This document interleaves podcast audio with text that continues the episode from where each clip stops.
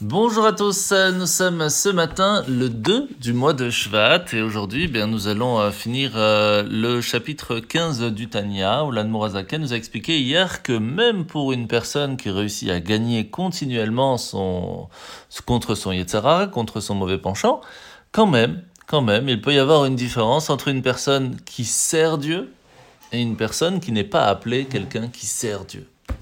Ce qui veut dire que pour nous, c'est très important de comprendre que si on veut être appelé ainsi, quelqu'un qui agit convenablement, et pas seulement ça, qui est appelé quelqu'un qui sert Dieu, qui est présent pour lui, eh bien c'est toute la différence dans l'effort qu'il va fournir. Par exemple, le Talmud nous apprend qu'avant ils avaient l'habitude de réviser 100 fois chaque chose qu'ils étudiaient.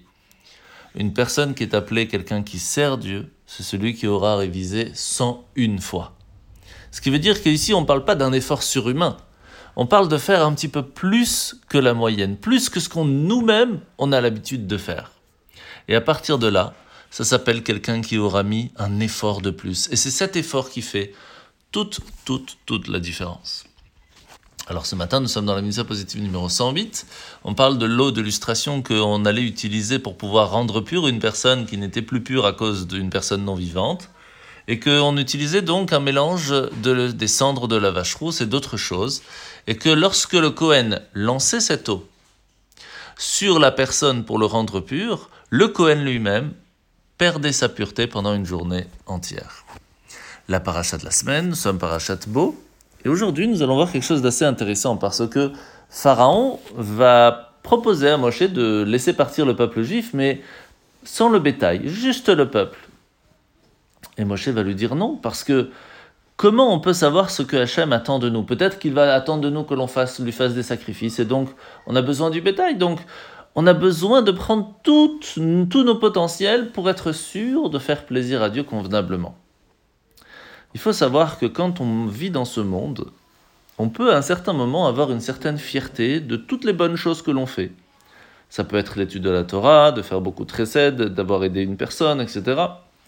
La question c'est est-ce que oui ou non, on a vraiment fait ça pour Dieu on a fait ça pour notre ego? Et en fin de compte, on ne pourra le savoir que plus tard, lorsqu'on arrivera là-haut. Et c'est pour cela qu'il y a cette histoire de Rabbi Uda Tzadka Zatzal qui est, qui est quand même très forte, c'était le Rosh Yeshiva de Porat Yosef, qui un jour a demandé à ses élèves, leur a dit regardez les rayons du soleil sur le sol. Quelle est la différence entre un endroit où il y a de l'ombre et un endroit où il y a du soleil? Et un élève a répondu tout simplement à l'ombre, le, le sol semble très propre.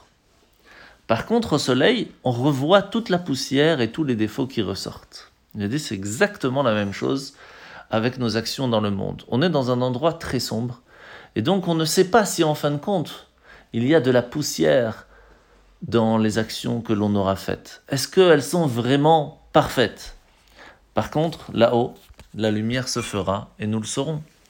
D'où l'importance d'essayer de vraiment faire le mieux possible pour que Hachem soit fier de nous et que nous-mêmes soyons fiers de nos actions. Bonne journée à tous et à demain.